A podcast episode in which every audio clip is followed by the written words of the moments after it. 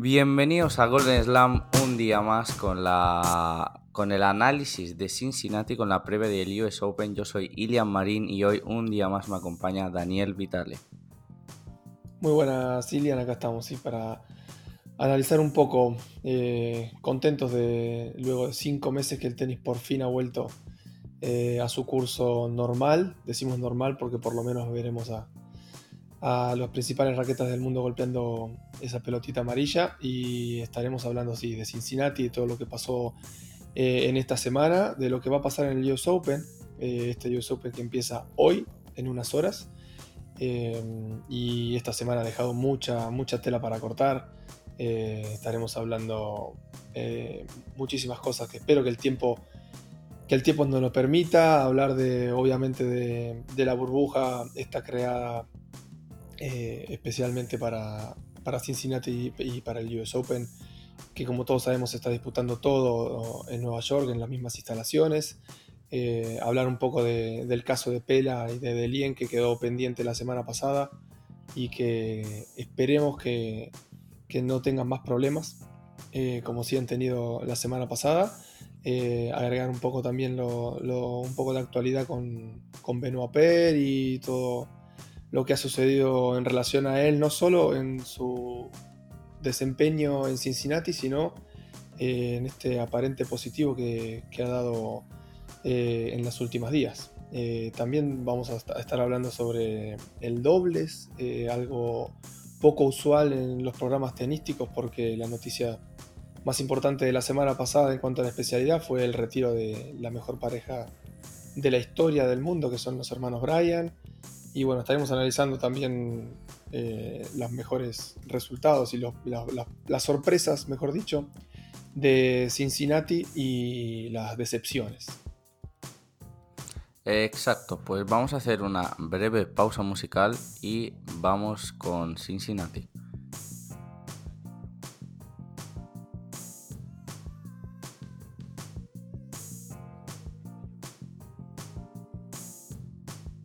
Bueno, Dani, pues vamos ya con lo que nos ha deparado el Master 1000 de Cincinnati, que bueno, por si alguno no escuchó el podcast anterior, se va a jugar en las mismas instalaciones que el US Open, por tanto tendremos una situación bastante similar en cuanto a, porque son las mismas pistas, como, como he dicho. Eh, vamos con un tema del que se ha hablado muchísimo. Estamos ante seguramente el US Open con pistas más rápidas de los últimos años. O sea, hemos visto declaraciones de John Millman diciendo que es una absoluta locura jugar en estas pistas. E incluso Novak Djokovic, que después de su primer partido dijo que, era imposible que estas pistas siguiesen igual que el año pasado, que las han tenido que pavimentar de nuevo y que están entre un 20 y un 30% más rápidas. Sí, eh, una cuestión un poco curiosa, porque el circuito hace años que se viene ralentando eh, en detrimento de los especialistas, de los jugadores netamente de ataque por algo el Saki Volea hace muchos años que, está en, una etapa de extinción. Solo son contados con los dedos de una mano los, jugadores especialistas en, servir y ir lo más rápido posible a la red. Y sí es cierto que este año eh, han cambiado las superficies y es la, la superficie más rápida de todo el año. No solo de este año, sino de los últimos al menos 4 o 5 años. Eh, hay un, lindo informe sobre el CPI, que para los que no saben es el índice de, bote de la bola, eh, y todos los torneos, los torneos importantes en realidad, no los chiquitos, eh, no tienen la obligación, pero sí son inducidos a que obviamente den la información no solo para los jugadores, sino para el espectador para que sepa un poco más sobre el real bote de la bola y que no digamos solo por ver en televisión o por las condiciones climáticas, eh, esta pista es rápida, esta pista es lenta. Eh, entonces los 9 Master 1000 son los que en el 2019 dieron ese, ese famoso CPI, que es el índice de velocidad de bola, de bote de bola, es un, es un montón de factores que hacen que la pista sea denominada lenta, media lenta media, media rápida y rápida, según este índice que va de 20 a 30, es obviamente de 0 a, 50, De 20 a 30 es considerada lenta, de 30 a 35 es considerada media lenta, de 35 a 40 es considerada media, de 40 a 45 media rápida y más de 45 es rápida. Eh, hay que aclarar que no hay ninguna eh, por abajo de los 25 eh, y ninguna por encima de los 45. Por ende, esto que dijimos que se han quitado los especialistas, desde el 2009 que la moqueta se, se la ha prohibido en el circuito, por eso no hay superficies ultra rápidas, pero lo que llama la atención es que este US Open y también Cincinnati, que son las mismas pistas, la, han la, han categorizado como 43. Eh, es una, superficie bastante rápida para los que nos tienen acostumbrados. Pues sí, exactamente, es lo que venían diciendo los jugadores, pero aparte de eso es que se ha visto eh, en los resultados que hemos tenido durante la semana. ¿A quién puede beneficiar una pista tan rápida? Pues a los jugadores, primero, con un muy buen saque, por eso, perdón, luego hablaremos de Milo Raonic, que ha llegado a la final, pero todos los perfiles de jugadores que con que no quieren peloteos largos, que tienen un muy buen saque, que tienen un, por ejemplo, una derecha muy potente, como vimos al ruso Karen Kachanov, se ven muy beneficiados. Aquellos jugadores que acortan los puntos, que ya digo, normalmente los menos beneficiados son los que están desde fondo de pista, pues al final, eh, viendo los resultados de Cincinnati, pues puede haber alguna sorpresa a alguien eh, tipo John Isner, que también lo ha hecho muy bien en Cincinnati. Veremos si, si dan alguna sorpresa y algún sacador llega hasta las rondas finales del torneo. Y nada, muy interesante lo de las pistas rápidas. Y eso lo podéis ver en cuanto a los peloteos. Es que no hay peloteos a más de 5 golpes. Y también yo he notado muchísimo cuando se nota muchísimo cuando el jugador toca un poquito más la pelota, se va 3-4 metros fuera, es eh, una absoluta locura. Entonces, seguramente al principio veremos a los jugadores arriesgar un poco menos eh, por estas situaciones. Y, eh, para que tenga una idea, Ilian, para que tenga una idea, eh, Shanghai es hace rato, hace varios años, la superficie más rápida del circuito en cuanto a los torneos importantes y tiene un CPI de 40,9. pensar que el US Open va a tener 43 siendo un gran slam es bastante llamativo.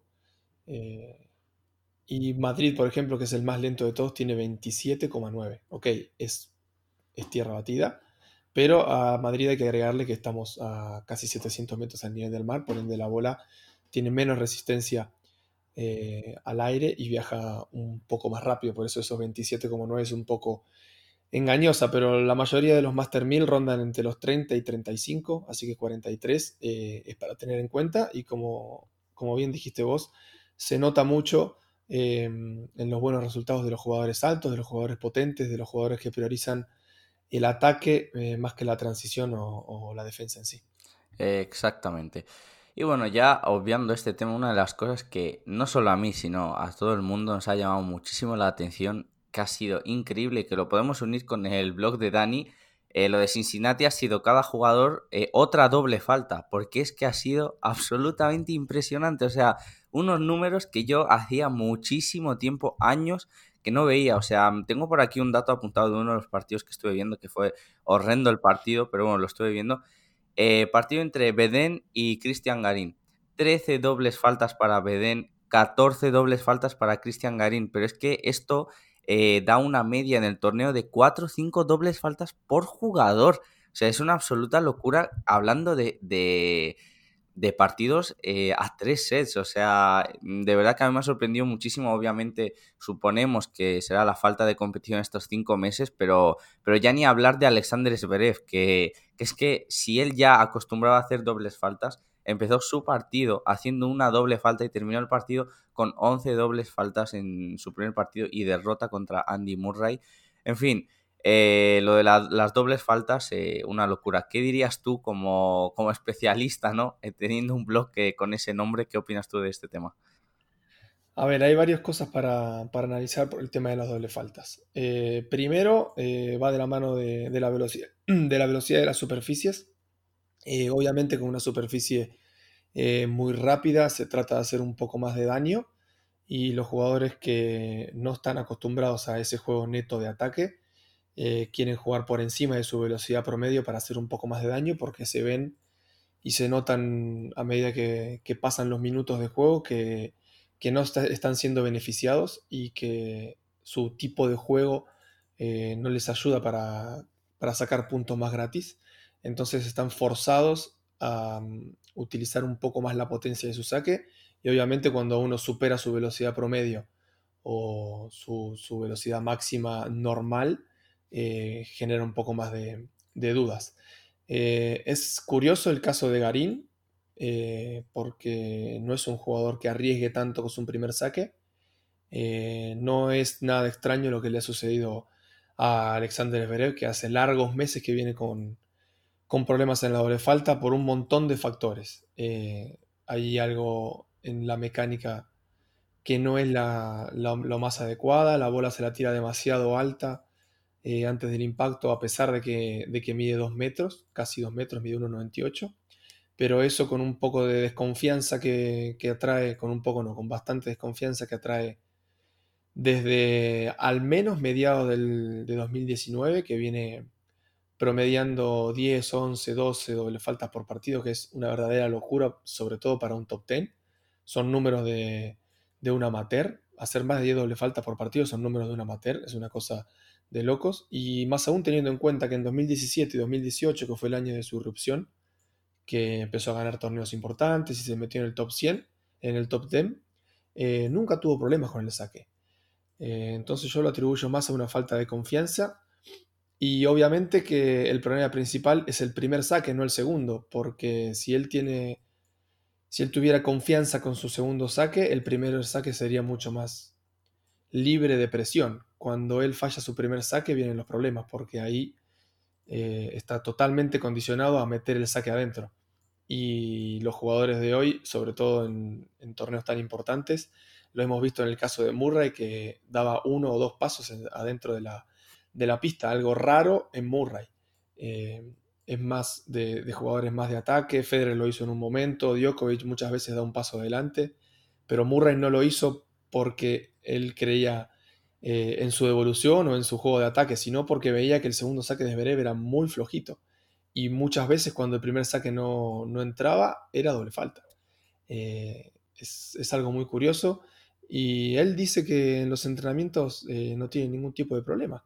Así que esperemos que, ordene su mente, que en el US Open, en el Australian Open de este año pareció ser como un oasis en el medio, eh, accediendo a semifinales y con pocas doble falta en relación a, sus últimos seis meses, pero parece que este parate eh, no ha modificado mucho ese problema y esperemos verlo con, con un saque acorde a su nivel de juego, porque es uno de los mejores jugadores del circuito, sin lugar a dudas.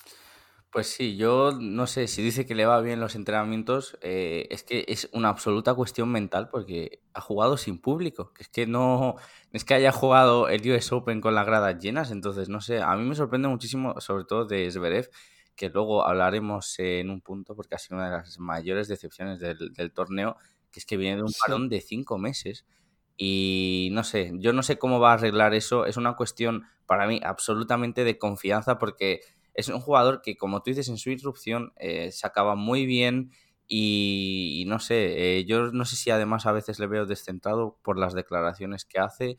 Eh, no sé, como digo, bueno, luego hablaremos un poquito más de esas Zverev para no enrollarnos más en... Sí, convengamos que es muy difícil saber sobrellevar la presión de ser la futura estrella. Recordemos que es el primer joven de luego de la de, bueno de esta, famosa Next Gen. Eh, fue el primer joven que empezó a destacar y realmente a destacar. No, no es que tuvo resultados esporádicos, sino que tuvo, te diría que dos años, dos años y medio de, meterse ahí en la pelea. Eh, no dando la talla en los Grand Slam, pero siendo campeón del Master, siendo campeón de tres o cuatro Masters 1000, eh, derrotando a Federer, a Nadal, a Djokovic, siendo realmente el futuro, eh, con un perfil de, futuro número uno y no es, no, es nada sencillo saber sobrellevar la presión. Y mentalmente no lo ha ayudado y ahora lo estamos viendo. Eh, cuando uno tiene problemas de confianza, lo, a donde se, se, transmite el problema es a la parte más débil del jugador. Y en este caso aparentemente su parte más débil era, su saque. Y le está trayendo muchísimos problemas.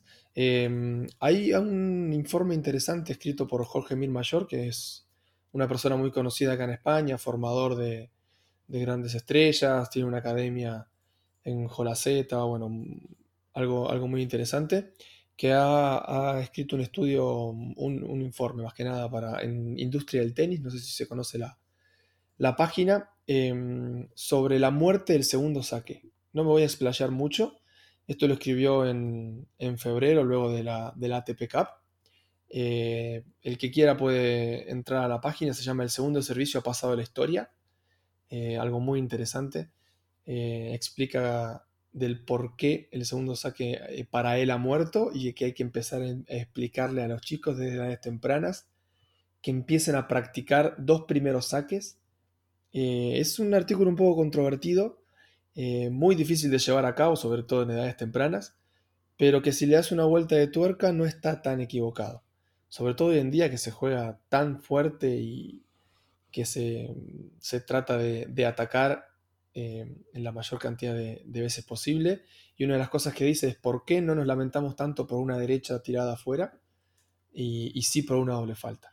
Eh, está bueno, es para darle una vuelta una vuelta de tuerca. Era solo para mencionar e-, ese informe. Sí, sí, eh, informe muy recomendado, un estudio bastante, bastante interesante y una opinión de, un experto, ¿no? Como Jorge Mir Mayor.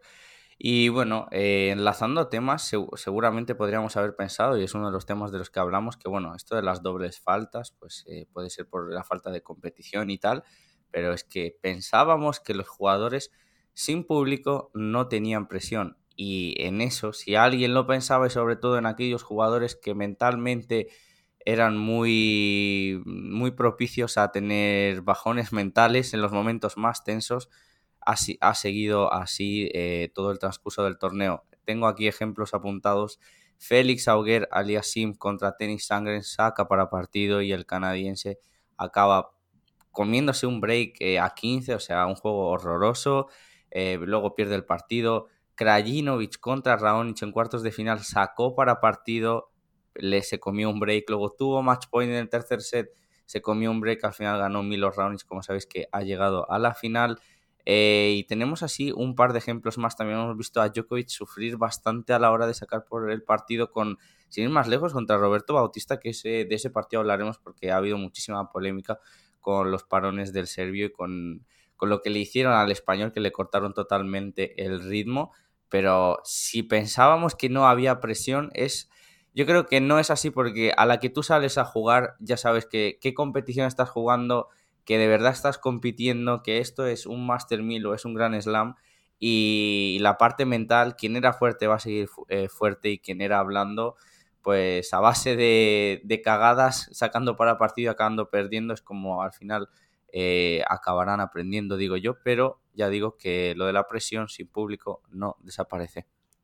Sí, más que, más que presión eh, a ganar, eh, lo que genera el público es una motivación extra.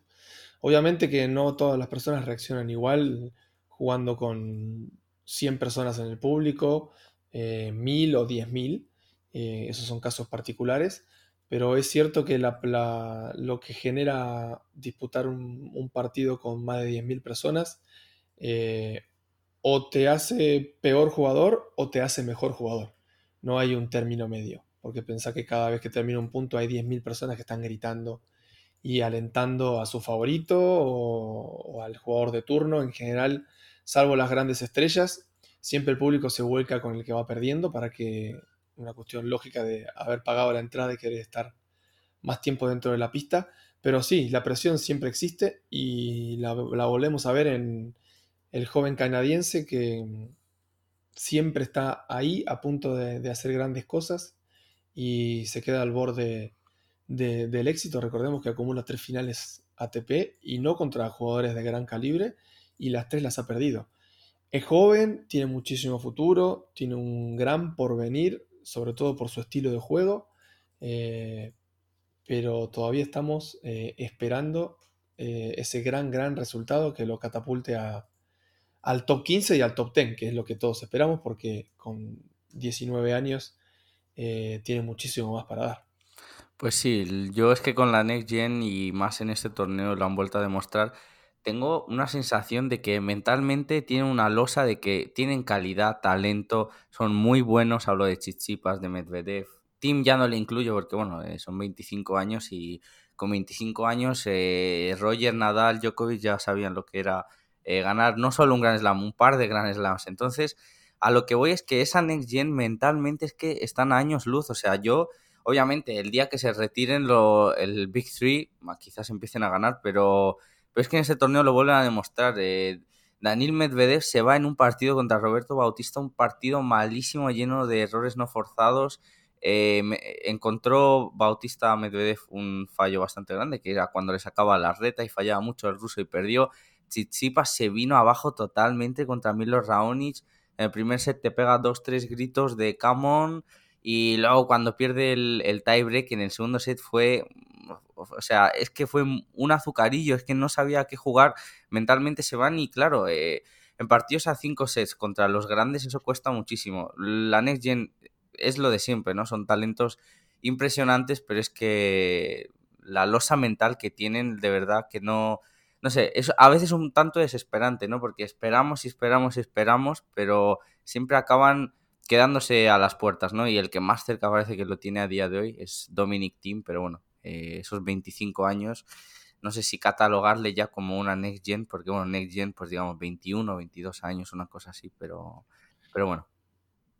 Sí, lo de, lo Tim es curioso, eh, lo hablamos la semana pasada, es eh, el jugador con más capacitado para, mm, para, estar en este relevo que, que tanto, tanto el tenis lo pide porque los, este Big Three o Big Four no son jugadores eternos, a pesar de que muchos creamos que sí y que no tienen fin, va a llegar un momento que el, calendario eh, determina que los jugadores están más cerca del retiro que de sus mejores rendimientos.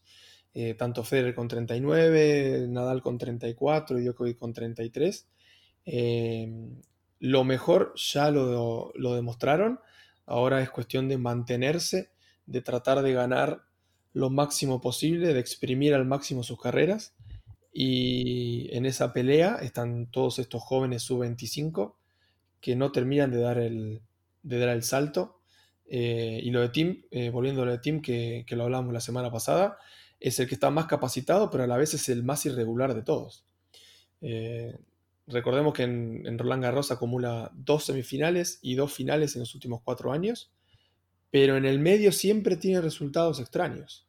Em, por ejemplo, en este caso, para ir bien bien a la actualidad, es el jugador que más exhibiciones disputó, que más partidos ganó y se encuentra en Cincinnati con una victoria super, con una derrota súper temprana y con un resultado horrible en cuanto al juego y en, cuanto a los errores, en cuanto a todo. Es una, una verdadera pena. Del que más esperaba es del que menos dio.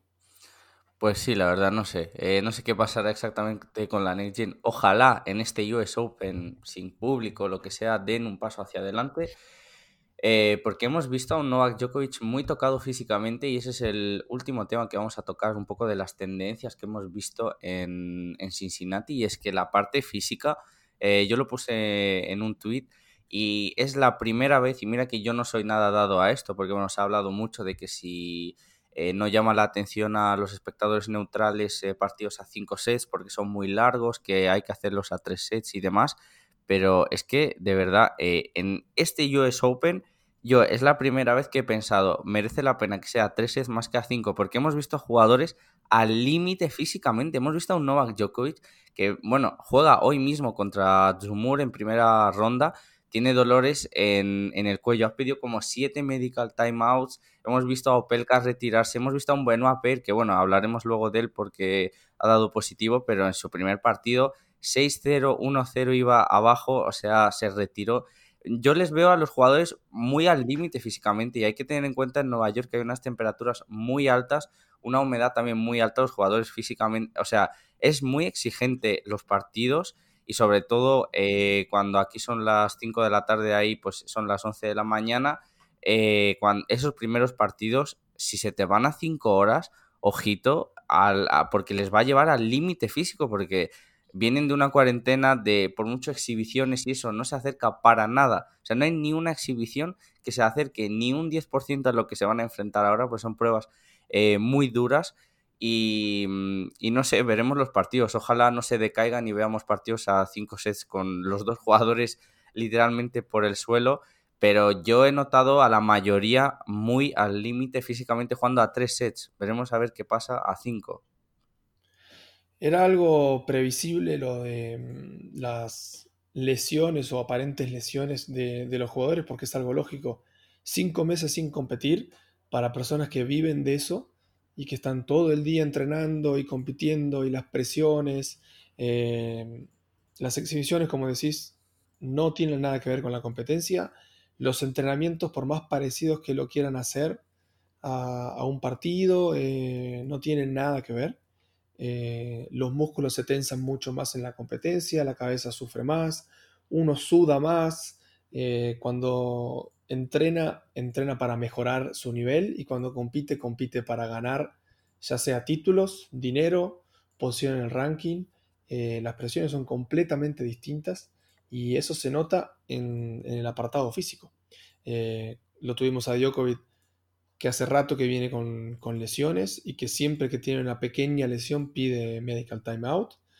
Eh, no sé si será una cuestión estratégica, de táctica, pero es cierto que los dolores existen. No, no creo en, en, el que lo hace para cortar el ritmo. Sí que ante cualquier dolor trata de solventarlo porque él, como dijimos al principio, ya no está en su máximo nivel tenístico y tiene que tirar de otras cosas para ganar y mientras que el reglamento se lo permita, eh, no, creo que esté haciendo nada fuera, fuera del, reglamento en sí. Lo que sí es cierto que hay, hay veces que, exagera un poco eh, y, aprovecha al máximo eh, los tiempos de, pedir trainer que, otros jugadores quizás no lo hacen.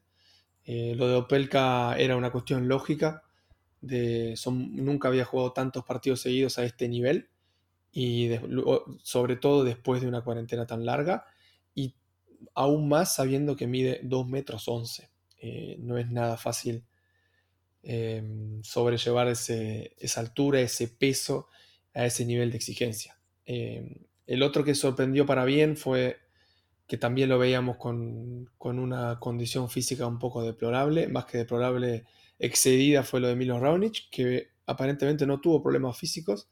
Increíblemente, el que peor veíamos físicamente es uno de los que mejores rindió. Eh, después más adelante vamos a estar hablando un poco más. Y por último, lo de, lo de Benoit Per.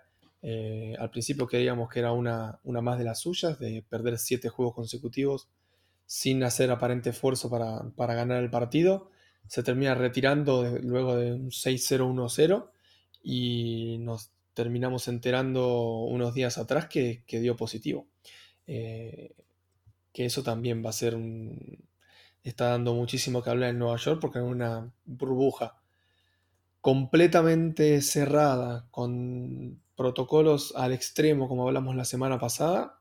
Si una persona da positivo, no creo que sea el único. Entonces ahí se, estaba, se están viendo un montón de, de cosas para, para analizar si Gasquet va a dar positivo, si su entrenador.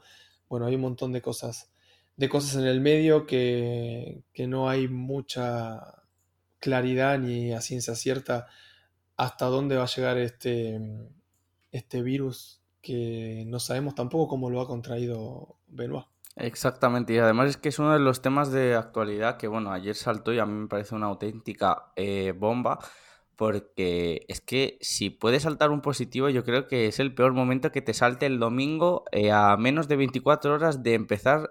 Eh, bueno, justamente 24 horas porque saltó sobre las 3, 4 de la tarde antes de empezar el torneo. Benoit Per ha sido baja porque le han tenido que aislar, tanto él como su entrenador. Va a entrar Marcel Granollers.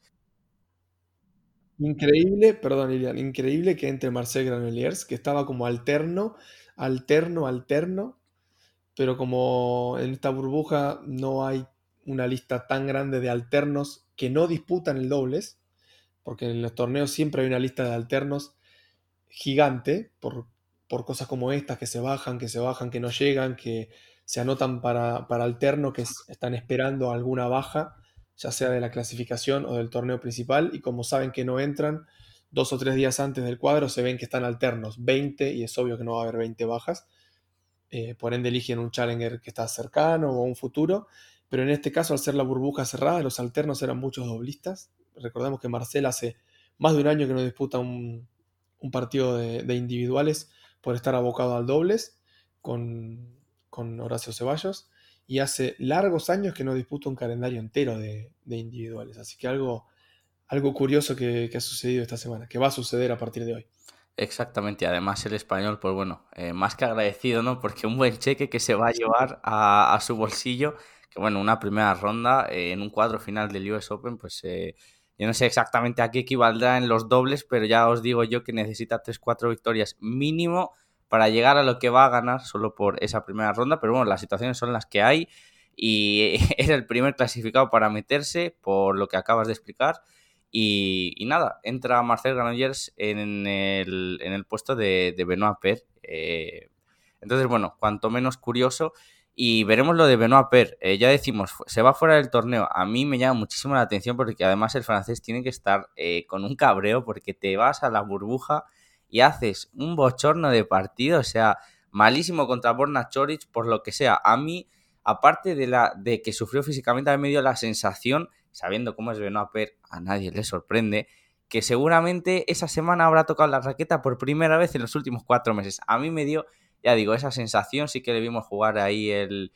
Eh, o no sé si fue baja ahora, no me acuerdo exactamente en el Ultimate, eh, Ultimate Tennis Showdown, pero bueno, a lo que voy es que se le vio muy mal moverse, pero es que desde el primer momento, es que a los cinco minutos contra Borna Choris ya andaba cansado eh, ha ido a la burbuja para absolutamente nada. Se podría haber quedado en Francia como sus compatriotas eh, si lo hubiese sabido eh, para, prepararse, ¿no? La gira de arcilla que esperamos que primero se recupere y luego que lo haga mucho mejor. Y hablando de, casos, ¿no? ¿Qué ha pasado con Pela y Delien?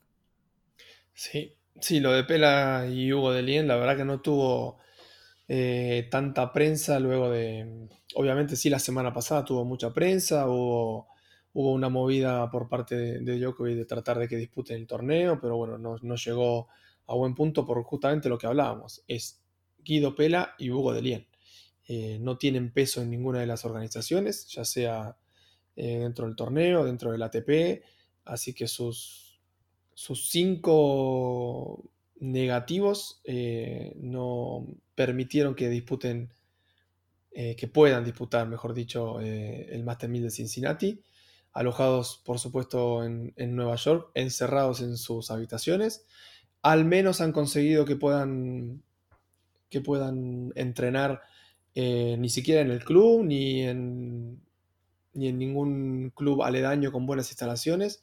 Lo que le han conseguido, con, siempre con guardaespaldas, por supuesto, porque todavía no pasaron los, 14 días que deberían estar aislados eh, les consiguieron entrenar en, pistas privadas, de, privados, no solo club privados, sino de privados, en alguna casa o, en lugares así un poco recónditos, con pistas que no tienen nada que ver con la superficie que se está disputando, porque la idea es entrenar en una superficie relativamente similar a la que disputas el torneo, porque no es lo mismo entrenar en una pista súper lenta para llegar el día 2 del, del, US Open a disputar una pista de las más rápidas del año. Eh, pero bueno, al menos le han conseguido las autoridades que, entrenen. Y lo más curioso de todo es que su entrenador, eh, su preparador físico, Juan Manuel Galván, dio negativo. Es eh, uno de tantos en el mundo de los falsos positivos. Entonces ahí viene un poco también la polémica estos dos jugadores, sobre todo como decíamos la semana pasada de Hugo Delien, que es una persona que hace muy poquito tiempo que está en el top 100, que necesita eh, este dinero mucho más que el argentino, y que hayan viajado, que hayan hecho el esfuerzo de llegar a Nueva York a disputar dos de los torneos que más dinero reparten en todo el año, eh, y de los más importantes, un Master 1000 y un Grand Slam, con todo lo que eso significa, que no lo puedan disputar y que se enteren que encima, tres o cuatro días después de que ha dado negativo, de que ha dado positivo su preparador físico y ellos cinco veces negativo, que el culpable de todo haya sido un falso positivo, una cosa de locos, increíble. Sí, o sea, una situación bastante fuerte. Eh, y por esto ahora hablaremos de las organizaciones, de qué ha pasado, porque bueno, en la ATP ha habido muchísimo movimiento ahora, pero bueno, a mí lo que me parece es eh, un trato muy, muy malo, eh, que ha dejado mucho que desear, tanto a Pelay como, como a Delien, sabiendo que con otros jugadores no se ha respetado el protocolo marcado, ¿no? Es decir, con Benoit Per leí el otro día que había que llegar cuatro días antes al torneo. Grigor Dimitrov llegó 24 horas antes de debutar y él jugó el cuadro final. Y, estamos viendo a Pela y Delien que es que ni siquiera están entrando en las instalaciones como si tuviesen, no sé, una enfermedad letal o me dices que tienen el coronavirus, te digo, bueno, vale, o sea, para evitar contagios, pero es que no lo tienen porque ya han dado mm, cinco, cinco negativos seguidos, no sé, impresionante. Y, y nada, para terminar, ya que es una de las cosas que, ha quedado por mencionar, a ver qué pasa con Benoit Per. Se ha sabido controlar la situación en, los challengers cuando hemos visto algún positivo y demás, eh, pero bueno, ahora están bajo investigación mínimo cinco personas, bueno, más, que investigación, eh, seguimiento y aislamiento hasta que no den negativo, que son Gasquet y todo este círculo, pero a mí me extraña que Benoit Per, aunque sea, no haya hablado con ningún otro jugador sabiendo que están en un mismo hotel. Y a mí me encantaría también saber que ojalá lo digan la USDA, eh, cómo ha podido dar positivo en esas situaciones, porque alguna vulneración del protocolo ha debido de haber, pero bueno, eso será otro tema, a lo largo de las semanas sabremos más y ojalá se pueda jugar y no haya un bombazo de que de repente hay un rebrote ahí, hay 20 afectados y demás, porque eso supondría eh, retraso o bien cancelación del torneo, pero bueno, eso es el peor de las situaciones, así que nos pondremos en eso. Y, vamos ahora con lo que hemos dicho, ¿no? ¿Qué ha pasado con las organizaciones, Dani? ¿Qué nos puedes contar? Porque tienes un hilo muy interesante en tu Twitter que, como siempre, recomendamos, Dani VIP Tenis, sobre las organizaciones eh, de los jugadores, ¿no? ¿Qué nos puedes contar? A ver, em, es un tema que puede dar para uno o dos podcasts individuales. Eh, Trataremos de hacerlo lo, más resumido posible porque hace mucho tiempo que Novak Djokovic viene expresando sus quejas sobre la, organización. Digo Novak Djokovic porque hay muchos jugadores que se quejan del trato de ATP y de ITF, de tantos intereses que hay alrededor de tenis, eh, de no haber una sola cabeza que maneje los hilos del tenis, sino que haya la Federación Internacional de Tenis por un lado que tira para su propio lado los cuatro Grand Slam que tiran eh, más cercano a ITF que a ATP, pero también que eh, muchas veces eh, hacen sus cosas sin consultar a ITF. Vemos el caso de, Roland Garros que cambió su, fecha de, organización del torneo sin consultar a nadie. tenemos el ATP que hace rato que no representa a los jugadores de bajo, de bajo ranking. Pensemos que a partir del 200, del puesto 200 del mundo para abajo, un tenista no puede vivir solamente del tenis eh, como si fuera un trabajo, sino que o sale hecho a fin de año o muchas veces sale a pérdida, y eso es una cosa que no debería pasar eh, en un deporte tan profesional como es el tenis.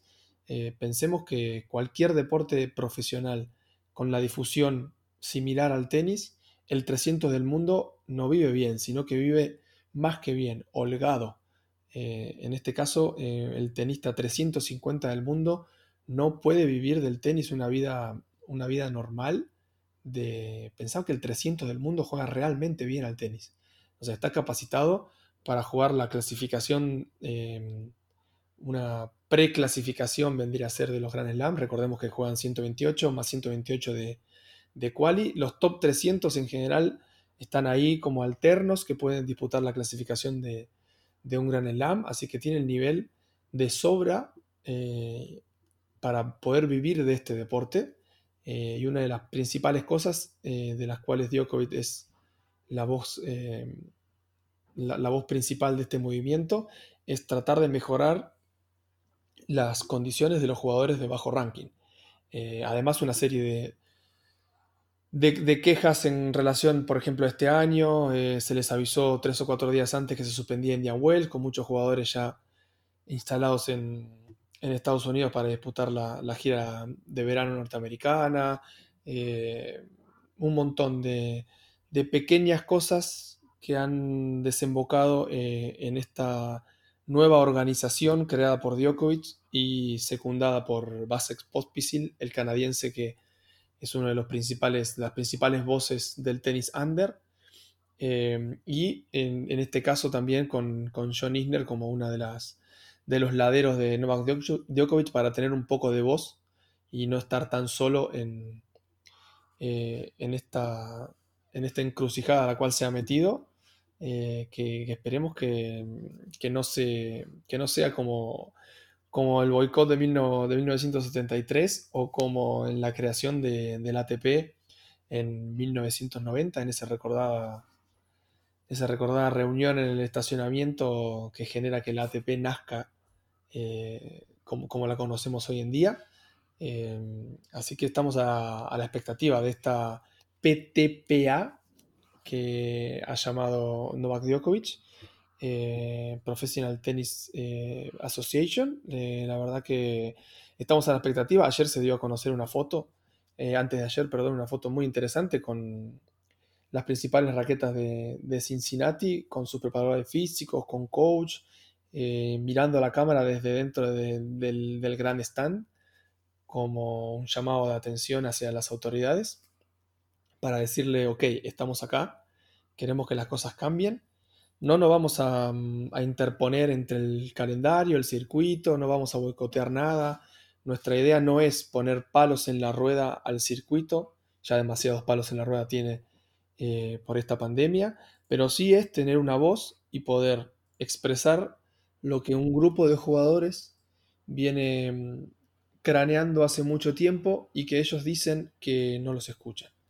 Eh, sí, ibas a hablar. Sí, eh, nada, iba a decir pues eso, que por, ahora esta asociación es bastante interesante por parte de los intereses de los jugadores, pero eh, como punto negativo añadir mm, una asociación donde no tienes aún el apoyo de tanto Roger Federer y Rafa Nadal, que también tengo que decir en su contra que bueno, no aprovecharon el mejor momento para comunicarlo mientras estaba jugando la final entre Novak Djokovic y Miro Raonic. Eh, ponen tweets que a mí me pareció un poco como estamos de vacaciones, anda, voy a encender la televisión, ah, ¿qué ha pasado esto en Cincinnati con los jugadores? Bueno, voy a hacer un comunicado. No creo que ese sea el momento de decirlo, ni tampoco con un, no sé, esperaba un poco algo más formal eh, en cuanto a decir los motivos y demás, y también creo, y esa es mi sensación, que al estar fuera de lo que se ha vivido en Cincinnati con lo de Pela, también un poco con lo que se vivió, porque el pasado jueves 27 tuvimos un boicot eh, en todas las competiciones que se disputaban en Estados Unidos eh, por toda la lucha racial que se está viviendo en el país. Y bueno, lo empezó Naomi Osaka, luego lo apoyaron otros jugadores y la USTA reculó un poco y se vio presionada. al principio se iba a jugar, pero luego eh, decidieron aplazarlo y no jugar ese día por todo esto. Pero a lo que voy es que aún no tiene el apoyo ni de Andy Murray, ni de, ni de Roger Federer, ni de Rafa Nadal. Andy Murray primero porque quiere meter en esa asociación también a las mujeres, a la UITA, eh, algo por lo cual, pues bueno, ya sabemos que hay mucha confrontación en cuanto a ingresos y demás. Y... Sí, recordemos que, que Murray es un defensor del tenis femenino es el primer gran tenista y uno de los pocos que contrató a una coach eh, mujer para que, lleve, para que lleve las riendas de su tenis. Durante dos años trabajó con Amélie Mauresmo. Eh, por ende, esto de las mujeres no le ha gustado. Seguramente hubiera firmado la carta, la famosa carta que, que Djokovic le mandó a todos los tenistas para apoyar o no esta, eh, esta nueva organización que algunos llaman sindicato, depende de qué lado estén, eh, ponderan la actitud de Djokovic o la de Fenestra. En este caso, eh, para corregir, se llama The Professional Tennis Players Association. Son las siglas PTPA. Pues bueno, veremos, porque esto es el inicio de algo, veremos cómo se va desarrollando. Yo creo que al final tiene que ser una, una asociación más grande. Veremos qué pasa también lo de las mujeres, porque durante la cuarentena, bueno, hubo ahí unos tweets de que sí, que íbamos a juntar eh, todos a una, no sé qué, no sé cuánto, y ahora parece que todo eso se ha quedado un poco en bluff, ¿no? Solo que veremos cómo se va, cómo se va desarrollando por ahora tenemos esa, esa noticia, ¿no? Y vamos a ir terminando con la parte de actualidad con dos noticias, una era de Challengers y otra, para no desviarnos de, de Cincinnati US Open, vamos a ir con una de las cosas más importantes, eh, como dijo Dani, en el mundo de los dobles. Los Bryan se retiran. Sí, los hermanos Bryan. Eh, una noticia que, que, la esperábamos, que es la, la no noticia, eh, lo que pasa es que los, hermanos Bryan han dejado una huella y han marcado un antes y un después en, la especialidad. Recordemos que a principio de año ellos dijeron que era su último año, que el 2020 era su año de despedida, que se iban a retirar en el US Open, obviamente, en su lugar, en el lugar en donde, donde debutaron como tenistas profesionales.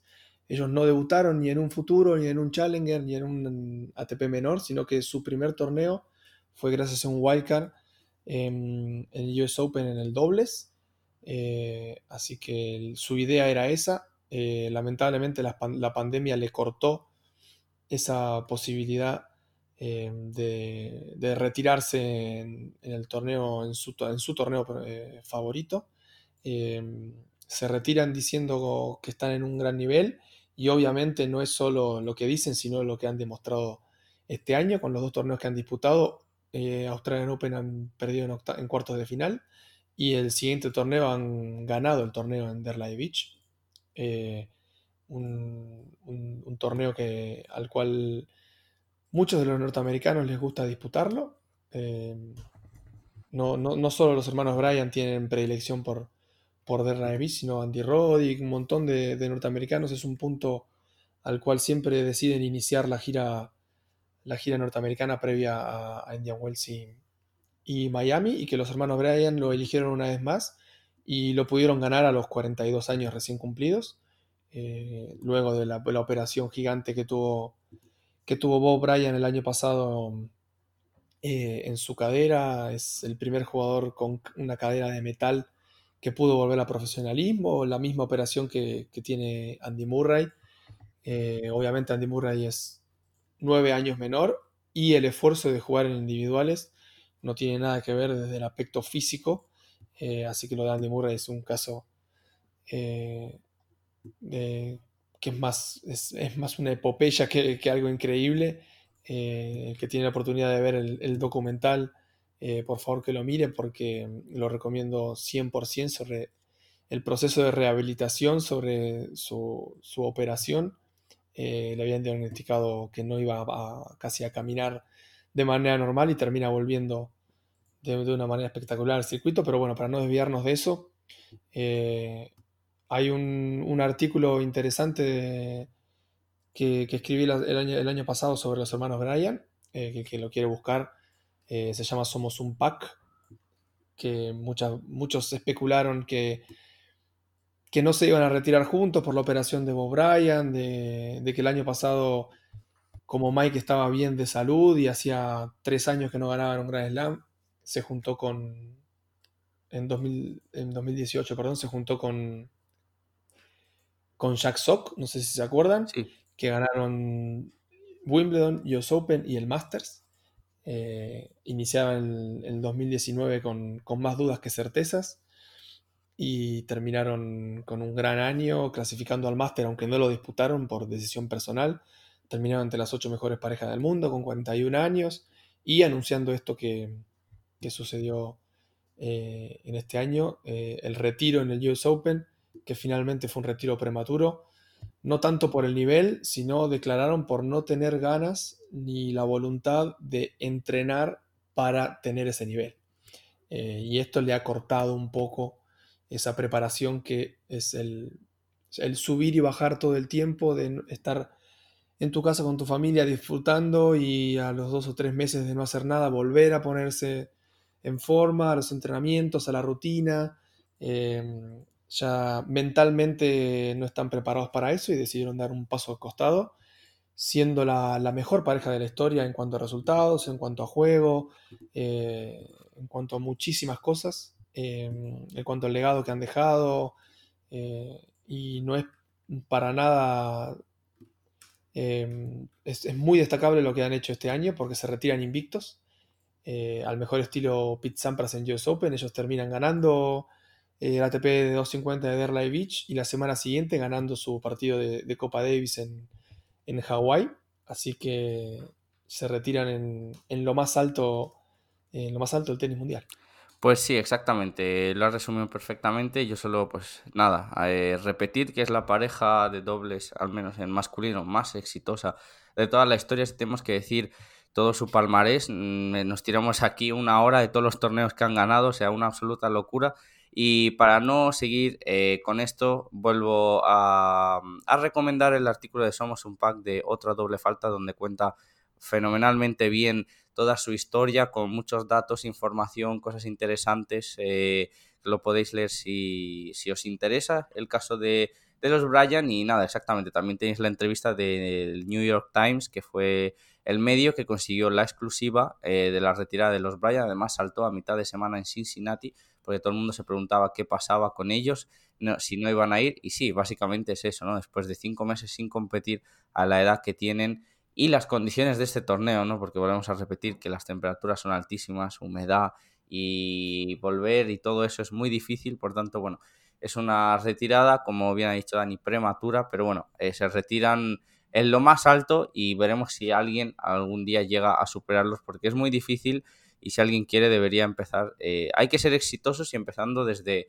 desde muy jóvenes. Como jóvenes un nuevo ganador que hemos tenido en el circuito Challenger, además es español, Carlos Alcaraz, que repito que tenemos, eh, tengo un, podcast con Ariel Fernández, un experto en, jugadores jóvenes, eh, hablando sobre él, analizándolo perfectamente. Pues que la noticia es que ganó su primer Challenger, además en Italia, y irrumpe en el top 200 con 17 años, o sea, una auténtica promesa. Sí, Carlos Alcaraz hace rato que viene, que viene con una proyección en alza. Eh, si ven la escala del ranking, desde que disputó su primer futuro, eh, viene de, sin, sin ningún tipo de caída en cuanto a ranking y obviamente su nivel siempre es exponencial porque en jugadores con tanta proyección y siendo tan jóvenes, eh, si hacen las cosas medianamente bien, su nivel indefectiblemente sube en este caso tiene 17 años y 3 meses y disputa su primera final Challenger y la gana.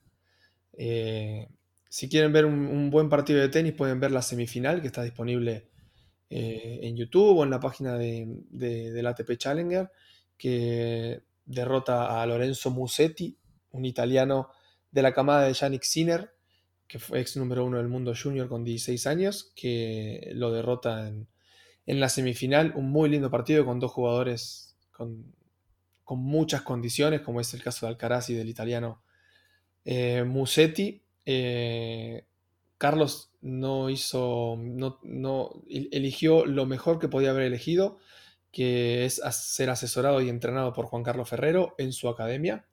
Eh, es la primera experiencia de Ferrero eh, con, un jugador, con un jugador de proyección ATP. Recordemos que tuvo una, participación fugaz con Esberev mala.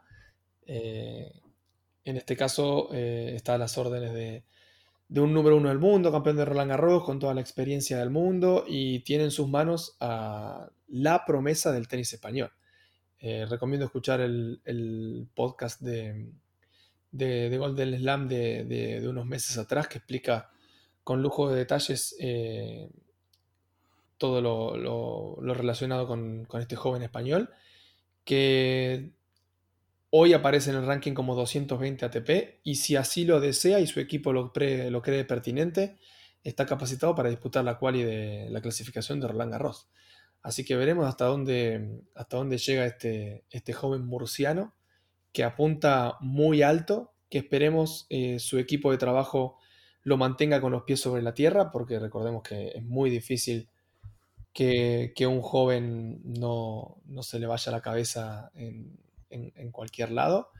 Parece que está muy bien encaminado. Eh, veremos en, lo que nos espera de este, de este, joven, de este joven español, que todos esperamos hace rato mucho y que no hay que apurarse ni quemar etapas y que va en un, en un muy buen camino. Exacto. Eh, lo, mismo ¿no? que dijimos en ese podcast con el bueno de, Ariel Fernández es eh, tener paciencia eh, poco a poco y por ejemplo ha hecho muy bien porque bueno, a él al principio se le ofrecieron Wilcars para Miami, Cincinnati y demás, todo por el parón ha cambiado, ha preferido también irse a los Challengers, ganar, eso es lo que tiene que hacer y poco a poco ir subiendo yo eh, lo único que le puedo desear es que le vaya increíblemente bien porque con Juan Carlos Ferrero como entrenador eh, pues es una muy buena elección, una elección top y lo único que deseo es que la prensa en general eh, no le comparen, ¿no? Como porque las comparaciones son odiosas con el siguiente Rafa Nadal y cosas por el estilo, que el chico tenga, no le añadan presión de más, ¿no? Que vaya quemando etapas él solito porque tiene madera de ser un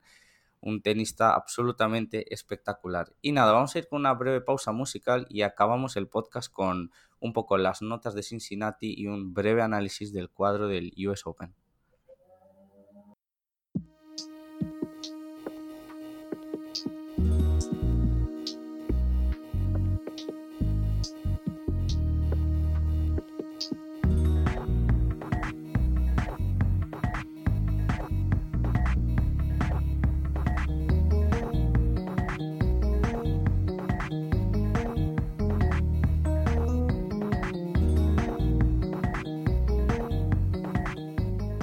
Y para acabar el podcast, vamos ya con las notas del torneo. Primero hablaremos eh, de Novak Djokovic, que ya lo hemos dicho, ¿no? Ganador del torneo. Para mí da, no le podemos poner el 10 porque, bueno, incluso acostumbra a ello, pero tiene un récord absolutamente impresionante que no es que, o sea, solo es el, es el único jugador que ha conseguido ganar todos los Master 1000, ni Rafa ni Roger no lo han conseguido pero es que además es que lo ha hecho él por dos. Ha ganado todos los torneos Master 1000 dos veces mínimo, un récord absolutamente impresionante. Eh, durante el torneo a mí me deja un poco, y a todo el mundo, ¿no? Esa sensación de que quizás pudo perder. Ya empezó el primer partido contra Berrankis con dos breaks abajo eh, en ambos sets. Quiero decir, primero un break abajo en el primero y luego en el segundo. Acabó remontando. Con Roberto Bautista, pues bueno, fue un partido bastante amargo para el español porque mm, pidió mucho fisio, como bien ha dicho Dani, pero mientras el reglamento se lo permita, él lo va a hacer. Y luego, pues eh, eso ya lo decidió la organización, con 5-4 decidieron cerrar el techo por posible lluvia, que llegó 20 minutos después con el set acabado, no porque después de esa pausa Djokovic le rompió y Bautista se enfadó muchísimo porque le, le cortaban el ritmo constantemente cada vez que conseguía igualar el marcador. Y al final acabó ganando Djokovic, que también tuvo una final dura, contra el siguiente jugador del que hablaremos ahora, contra Milo Raonic, pero al final Novak Djokovic es Novak Djokovic con dolores, sin dolores, es una absoluta pasada. Y para mí mi sensación no es que esté mal, es que él hace parecer que está mal y yo tengo la sensación de que no se esfuerza al 100%, o sea, lo hemos visto muchísimas veces, que parece que va andando, que parece que es vulnerable, pero señores, es Novak Djokovic lleva un 23-0 en esta temporada, ha ganado absolutamente todo y lo último que diría es que está mal. O sea, una cosa es la imagen, la percepción que da y otra cosa es eh, lo que realmente se ve en pista. Si quieres, pasamos, Dani, ahora con Milos Raonic. Dale. Eh, para agregar algo de, de, de, Djokovic muy cortito, recordemos que, como dijiste, 23 partidos consecutivos. La entrevista que le hicieron en, en Australia va a estar presente hasta que pierda su primer partido en el año. Sí. Eh, para el que no la vio, que, la mire en YouTube, que le preguntan, ¿tu objetivo es, eh, cuál es el objetivo de este año para, vos, para 2020? Y él responde, eh, terminar invicto el año entre risas. obviamente la pandemia lo ha ayudado porque estamos a, agosto y todavía no, no tuvo ninguna derrota. si le sumamos, el año pasado acumula tres victorias más, porque recordemos que junto a Serbia fue campeón de la Copa Davis, así que son 23 victorias en 2020 y 26 victorias consecutivas. Una auténtica eh, locura. Eh, Miro Raonic, el finalista de este torneo, el sorprendente finalista que la semana pasada lo dimos por muerto. Eh, con mi compañero de podcast lo dimos por muerto y una cosa demasiado sobresaliente lo que, lo que nos ofreció en Cincinnati ya que con el sobrepeso aparente, y no solo aparente, sino real, del gigante canadiense, eh, no solo dio la talla, sino que fue la sorpresa del torneo, venciendo rivales de fuste en el camino y asistiendo a, su cuarta final de Master 1000 que lamentablemente eh, no, pudo, no, pudo llegar a, buen puerto. Digo lamentablemente porque perder cuatro finales de Master 1000 eh, no debe ser para nada, para nada satisfactorio de, su parte, pero hay que destacar su nivel de tenis, su nivel de movilidad. Hay videos sobre el nivel de la pista que se lo ve muy rápido de piernas en cuanto a los pasos de ajuste y a los desplazamientos, eh, a pesar de su evidente sobrepeso. Eh, y bueno, por supuesto, como hablamos al principio del, programa, las pistas rápidas le vinieron como anillo al dedo y a este gigante de, más de dos metros de altura. Eh, así que no mucho más para destacar de, de Milos Raonic, que fue la sorpresa para bien de este Cincinnati 2020. Exacto, eh, una nota, un sobresaliente. Y es verdad que nosotros nos equivocamos, como... pero nos equivocamos porque nos mojamos. Yo luego veo tweets, eh, bueno, ya tan fácil, ¿no? Una vez que llega a la final, no, decían que estaba gordo, no, no sé qué, mira, ha llegado a la final. Señores, díganmelo cuando, antes de llegar a la final, ¿no? Díganmelo el primer día, cuando se vio la foto con Swatchman, que alguien me hubiese dicho, este chico va a llegar a la final, lo va a hacer... Imposible. Se va a mover muchísimo mejor y ahí cojo a esa persona y le aplaudo de pie le digo, enhorabuena, la has clavado. Pero claro, cuando una vez que llega a la final no has dicho nada y ya, en fin, bueno, eh, típicas cosas que pasan en Twitter. Pero bueno, el pan de cada día, ¿no? Igualmente, eh, nivelazo de Milo Rounds que le han venido fenomenal estas pistas, pero aún así, para mí, su estado físico sigue siendo peor que el que tenía antes, pero eh, se ha movido muy bien eh, tanto al resto como al saque, hasta el saque hasta cuartos de final no le habían roto ni una vez y había ganado a Querrey, a Evans y a Murray. Eh, con Krajinovic estuvo con puntos de partido abajo, con saque de Krajinovic para el partido, pero y en la final con set y break arriba, ¿no? Pero obviamente delante de Novak Djokovic, Novak Djokovic mentalmente es mejor que prácticamente ninguno, solo a la, a la altura de Rafa y Roger le pueden plantear un partido así, pero obviamente Raonic está muy lejos de eso, pero aún así, eh, torneazo de Milo Raonic, a ver qué tal lo hace en el US Open. Vamos ahora con Jean-Lennart Struff, el alemán. Yo le pongo un notable eh, por, hemos acordado eso, por principalmente haber ganado a Shapovalov y Gofan, el head-to-head perdido, es decir, los enfrentamientos entre ellos. Mm, y, nada, me parece muy buen torneo de Struff, que también es otro jugador eh, que le viene fenomenal esta pista. Eh, se juega muy buen saque y además sale, sale a bolear. No le gustan peloteos largos. A la que puede se la juega con la derecha. Hace muchos errores no forzados, pero le hemos visto realmente bien, al igual que Opelka, que aunque se retiró, jugó muy bien. Y vamos ahora con, si quieres, Dani, con los, las decepciones del torneo, aunque ya hemos hablado de ellos. Sí, básicamente hubo dos decepciones. Eh, el favorito de todos, por lo menos para llegar a instancias finales, Dominic Thiem, y eh, el hombre a dos de faltas que hablamos al principio del, programa, Alexander Zverev, son las, las, dos decepciones de este, de este Cincinnati 2020. Eh, para agregar, Tim consiguió restar un 6% de los servicios de Krajinovic un dato muy llamativo para eh, un top 10 de larga data.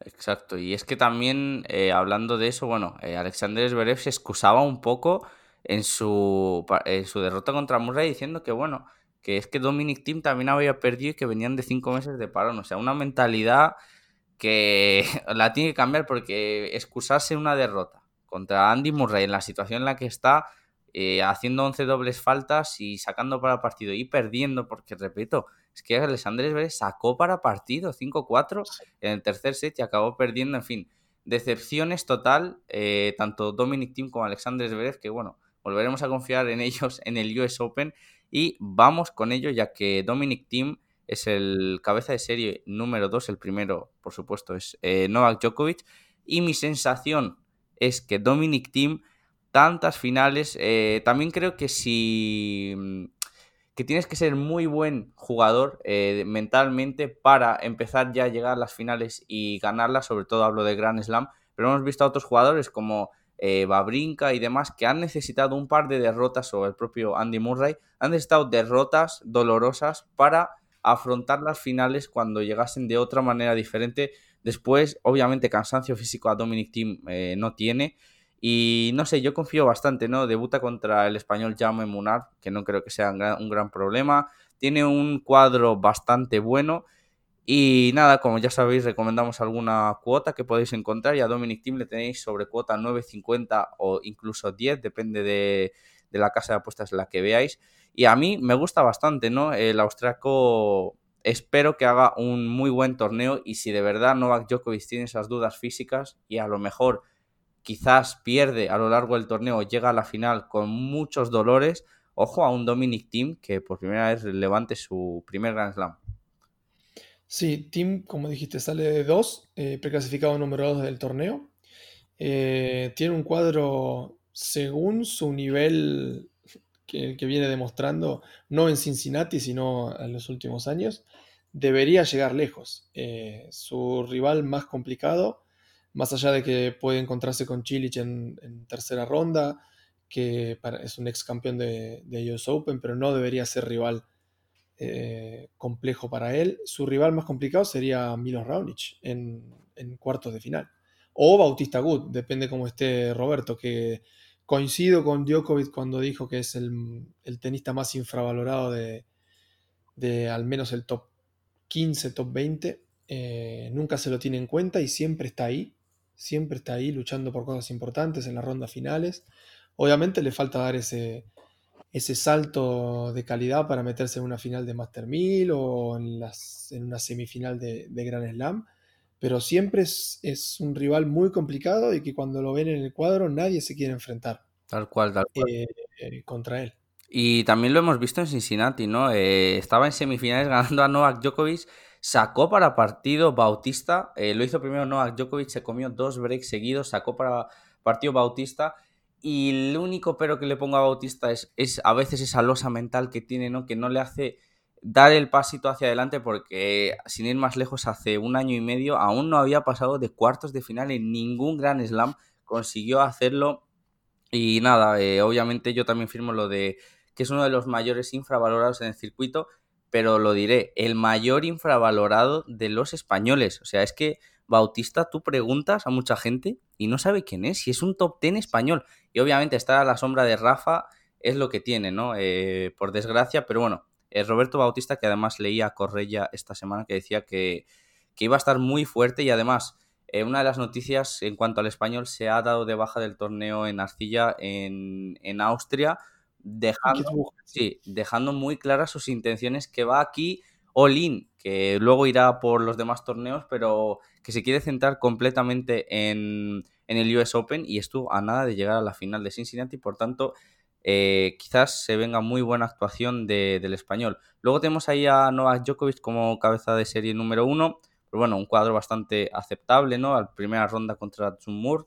Eh, no analizaremos en profundidad muchos otros nombres porque no les hemos visto jugar o si han jugado en Cincinnati han jugado muy poco, es decir, Tsumur viene totalmente nuevo, luego hemos visto a Kylie Edmund jugando una vez, eh, a Bublik también una vez, en fin, veremos exactamente en qué condiciones se adaptan porque vamos un poco a ciegas como la semana pasada y sobre todo cómo están físicamente a cinco sets, pero digamos que Novak Djokovic con esas molestias físicas eh, debería ir ganando 3-0 para apurar, ¿no? Eh, jugó, no ha tenido mucho descanso porque con lo del boicot pues le ha tocado jugar el, sábado por la noche la final y eh, ha tenido ahí medio día de descanso y juega hoy mismo y aunque juega el último turno del día, le han dado ese privilegio, por así decirlo.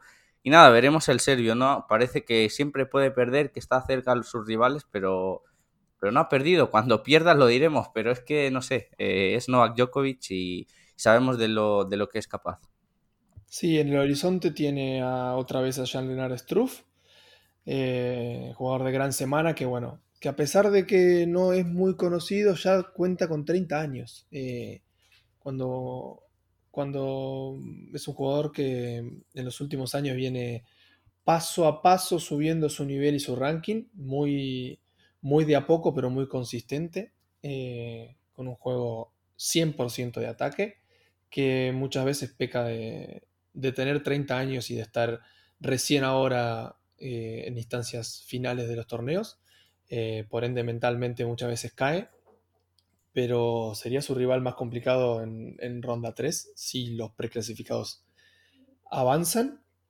Y después en cuartos de final mm, es Gofán. No veo grandes, grandes rivales en la parte de arriba del cuadro. Por supuesto, hasta, hasta semifinales que, que puede encontrarse con, o con Esberev si tiene un, un gran torneo, con Tsitsipas. Bueno, en la parte de abajo sí que, que, hay un. De la parte de abajo vendría a ser el segundo cuarto, porque son cuatro cuartos el segundo cuarto vendría a ser, porque un cuarto da un semifinalista, otro cuarto da otro semifinalista.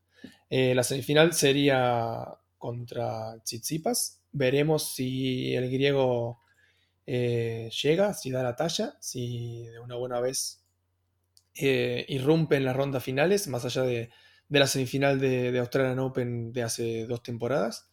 Eh, para mí, a destacar, el partido más importante y más destacado de primera ronda es el de Zverev con Kevin Anderson.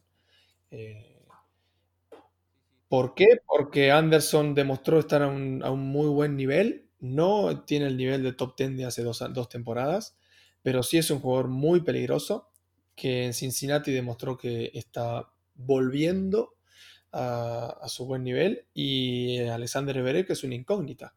Eh, pero creo que es el, partido, el partido a, destacar de, esta primera ronda. Pues sí, en ese segundo cuarto, eh, como ya estamos aquí recomendando cosas, yo llevo ganador del cuarto a Stefanos Tsitsipas, que está sobre cuota 2.20 o así estaba el, otro día. A mí el griego durante la semana me gustó mucho, sobre todo en el apartado mental. Contra John Isner aguantó muy bien, ganarle dos tiebreaks a John Isner no es tarea fácil porque es su momento preferido y es que no pierde muy poco. Si ganarle dos seguidos es de estar muy fuerte mentalmente, pero las, mm, el cuartos de final contra. No, semifinales contra Raonic a mí me decepcionó mucho cómo estaba en la. cómo estaba mentalmente, porque es que ese partido, incluso a 5 sets, se hubiese perdido 3-0, 3-1.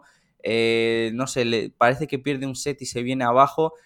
Sí, muchas veces es como que baja los brazos. Claro. Eh, es cierto. Desde desde su actitud hacia el rival. Quizás por dentro lo procesa de una manera distinta, pero le demuestra al rival que, que no, no quiere o que aparenta no querer seguir luchando. Y eso es un mensaje muy negativo para él y muy positivo para, su rival de turno. Claro, eh, es que también es unas cosas de las que siempre ha dicho Rafa, ¿no? Es tú haces un error y te tienes que olvidar de él. Y parece que Chichipas lo arrastra, porque el otro día en el tiebreak es que jugó muy bien el primer set. Tsitsipas fue superior a Raonic y al final eh, con 6-5 sacando Tsitsipas en el tiebreak eh, para empatar los 6-6 eh, le pitan una doble falta y demás. vuelve a sacar y ya pierde el set y, ahí es que se, se va totalmente, pero una parte positiva, nota positiva de su cuadro es que no tiene a ningún sacador hasta quizás semifinales una cosa que le beneficia mucho ya que parece que los sacadores se le atragantan un poco a Chichipas, como es eh, Milo Raonic, y yo confío en que llegue a rondas finales, ¿no? Eh, yo en condiciones normales veo capaz de cargarse a Djokovic porque cuando Chichipas juega muy bien es muy bueno y Djokovic parece que llega con molestias físicas. Veo al griego es de los pocos que veo capaz, incluso por encima de Dominic por estilo de juego y demás, de ganar a Djokovic y lo ha hecho. Ya hemos visto a Chichipas ganando a Djokovic en más de una ocasión. Entonces, bueno, confiaremos en el griego otra vez y, quizás eh, hablando de otro, ¿no? De los que se espera bastante, eh, Daniel Medvedev, a mí me deja un poco frío su torneo en, en Cincinnati porque, bueno, hizo demasiados errores con, Bautista y, Bautista fue el primer partido difícil, ¿no? Porque hasta entonces había tenido partidos muy placenteros contra Girón y luego contra Bedén eh, no sé, veremos exactamente cómo viene Medvedev, que recordamos, eh, defendía Cincinnati y aquí llegó a la final. Exacto, y es, tiene uno de los cuadros en teoría y en los papeles de los más accesibles hasta semifinales. Eh, Del Bonis en primera ronda, eh, Jere O'Connell en segunda ronda, el preclasificado primero que le toca en ronda 3 es Guido Pela, luego Dimitrov o Basilashvili, estamos hablando de los hipotéticos cruces contra, contra los mejor mejores ranqueados de, su parte del cuadro. En cuartos de final, el mejor ranqueado es Berretini, que también siempre es una incógnita, que no se sabe cómo está después de, la lesión que sufrió durante la cuarentena o que el, proceso de lesión que vivió durante la cuarentena. Así que en teoría es el que en su camino a semifinales lo tendría, en hipotético, em, el camino más accesible. Pero bueno, esto es tenis y repetimos siempre, no es matemática y depende mucho de cómo se levanta ese día, del estado físico, del estado mental el tenis es, eh, en ese aspecto eh, es, muy complicado. Para terminar, en un análisis general del, cuadro, desde mi punto de vista va a depender eh, casi con, absoluta totalidad de lo que haga Novak Djokovic, de cómo esté físicamente, porque mentalmente sabemos que muy difícil que, se caiga, pero el apartado físico es, es, muy importante, cinco meses sin competir, una semana muy dura, no solo mental, por tener que lidiar con, Bautista o con Raonic, venir de set abajo, de disputar tiebreaks. Eh, desde el aspecto mental también está cansado, pero sabemos que, que es su fortaleza principal. Quiero ver cómo está desde el lado físico, porque recordemos que debuta hoy, dos días después de haber disputado la final de un torneo tan importante como Cincinnati. Y veremos si las primeras rondas las pasa fácil. Recordemos que los grandes campeones, sus principales problemas son las primeras rondas de los torneos, donde tienen más presión de ganar contra rivales en teoría menor, de menor nivel. Eh, y además son cinco sets que necesita mínimo entre dos y tres horas para, para disputar cada partido. No va a tener el público a su favor, que eso es fundamental, como hablamos la semana pasada, sobre todo para los grandes campeones Así que tenemos el panorama un poco más claro que la semana pasada por haberlos visto jugar una semana completa, pero no tan claro como si los hubiéramos visto durante toda la temporada y desembocáramos en el US Open como todos los años siendo el último, el último Grand Slam. Así que nos esperan dos semanas entretenidas de ver mucho partido de tenis y, esperemos que los mejores jugadores lleguen a las instancias finales Ah, y siempre está bueno que alguna sorpresa se meta para que tenga un condimento especial y que no sean siempre los mismos los que llegan a las instancias finales. Pues sí, veremos a ver qué tal Novak Djokovic. De Novak, yo digo que a mí me dio la sensación y que siempre me la da, que sabe exactamente a qué porcentaje exigirse para, para poder ganar a cada rival, pero aquí lo que es importante es que yo le vi muy cansado contra Bautista y hablamos de tres sets. Cuidado cómo se le complica algún partidillo a cinco sets. ¿Cómo puede llegar a ese quinto set? ¿Cómo se recupera? Y lo de los dolores, eh, hay veces que sí que, como tú has dicho, por cada dolor pide un fisio, pero el dolor en el cuello yo me lo creo totalmente porque el primer set contra Raonic fue un auténtico desastre. La movilidad que tenía parecía que como que para sentirse bien necesitaba calentar durante 30, 40 minutos, que es lo que duró, 30 eh, minutos lo que duró desde que salió a pista y a partir de ahí empezó a jugar mejor, pero...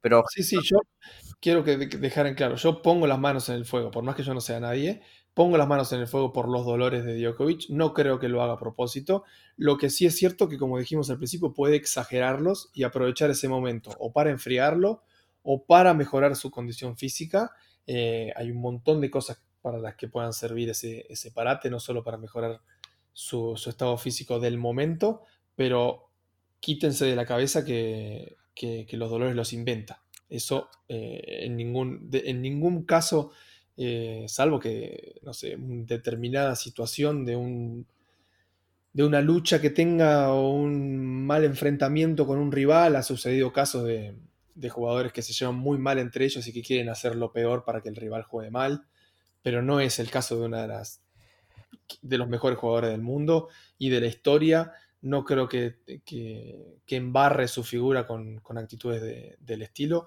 Los dolores existen, lo que nunca vamos a saber es cuán, cuánto dolor tiene. Sí. Claro. Y yo también me reafirmo en eso, que los dolores en el cuello existirán porque se le ha visto jugar mal. O sea, es que el primer set contra Ronich es un desastre y Novak Djokovic no acostumbra a esas cosas, ¿no? Y menos teniendo el US Open eh, al día siguiente, prácticamente en menos de 48 horas, no, no que hubiese preferido ganar en dos sets en vez de en tres. Pero bueno, hemos analizado un poco los grandes nombres del torneo, de muchos otros no podemos hablar porque no sabemos ni cómo llegan. Llegan muchísimos nombres que, que han jugado solo exhibiciones, no han jugado ni siquiera ningún Challenger estas últimas semanas y a ver cómo llegan, ¿no? Obviamente les da el ranking, no, hay, no ha habido previa, por lo tanto hay muchos nombres que han decidido entrar y seguramente vengan, recojan el cheque y se vayan, ¿no? Porque no hay grandes esperanzas por tener grandes rivales. Eh, vamos primero ahora para terminar con los enfrentamientos eh, de primera ronda que son bastante interesantes. Como decía Dani, el Kevin Anderson, Alexander Zverev, eh, un punto a favor sobre Alexander Zverev, por mucho que parezca que la cosa está igualada eh, head to head muy ganado eh, de Zverev. A ver si lo encuentro por aquí, que lo tenía, creo que era un 5-0 para, mm, para el bueno de Sasa, sí, 5-0 eh, para Zverev en el head to head, por tanto, eso habla mucho de los dos estilos y que a Zverev se le da bien jugar contra Kevin Anderson, pero le va a exigir, ¿no? El sudafricano. Tenemos a Yannick Sinner contra Karen Kachanov, Murray, Nishioka, Bublik, Edmund, Isner, eh, Johnson, Goffin contra Opelka, Dimitrov, Tommy Paul, eh, esa lucha que tuvimos en la Australia Open que se lo llevó, eh, acabó ganando Tommy Paul en 5 sets y Roberto Bautista contra Tennis Sangren, dos jugadores que los hemos visto jugar muy bien en Cincinnati y por último, potenciales enfrentamientos de, de 16 avos eh, Djokovic, Isner, todo esto va por ranking. Shapovalov, Gofan, Tsitsipas, Cristian Garín, que bueno, el chileno estuvo fatal, yo no sé si llegará a 16 avos. Eh, Diego Schwartzman, Alexander Zverev, Berretini, Rublev, Dimitrov, Medvedev, Bautista Kachanov y Tim Auger Aliasim. Estos 16 avos son de auténtico nivelazo. ¿Algo que quieras añadir tú sobre el cuadro, Dani? Em, creo que es eh, octavos de final, no 16 avos. Ah, sí, octavos, octavos. Me parece. Porque 16 avos es ronda 3, que son los 32 eh, primeros preclasificados. Octavos, sí son. Eh, y no mucho más. todavía espero que um, Yannick Sinner demuestre todo lo que demostró la temporada pasada. Le sigo dando mi, mi, voto de confianza. Si tuviera que apostar, apuesto por Yannick Sinner en este torneo. Eh, sobre todo porque Kachanov no me, da, no me brinda ninguna seguridad, a pesar de que, es favorito. Y no mucho más, ya hemos dicho prácticamente todo lo, más importante de este, de este análisis del cuadro. Y que se queden prendidos primero al podcast y después a, a, la televisión para poder ver esta gran cantidad de partidos que tenemos y celebrar esta vuelta esta vuelta del tenis, que sea como sea, para bien o para mal, em, tenemos tenis. Exactamente. Bueno, ya sabéis, nos podéis seguir en las redes sociales IM19- y Dani Tenis. Eh, también podéis visitar su página web Otra Doble Falta, donde tenéis artículos muy interesantes como el que hemos mencionado de eh, los hermanos Brian y nos podéis dejar comentarios tanto en nuestro Twitter como en ebooks. Y nada, tendréis el, podcast disponible como siempre en plataformas como Spotify, Anchor, ebooks y demás. Y nada, poco más. Eh, daros las gracias por estar ahí. Cualquier comentario lo atendemos. Y darte también muchas gracias, Dani, por estar aquí un día más. Bueno, te agradezco la posibilidad de trabajar juntos y nada, nos estamos viendo, no sé si la semana que viene habrá programa porque nos encontrará en el medio de un torneo importante, pero depende de los acontecimientos, si van sucediendo cosas nuevas, quizás hacemos un, podcast un poco más corto con algún tema específico, eh, pero eso lo, iremos viendo eh, durante la semana. Lo que sí, seguro que a la finalización de este US Open vamos a tener un un podcast, un podcast eh, con muchísima información.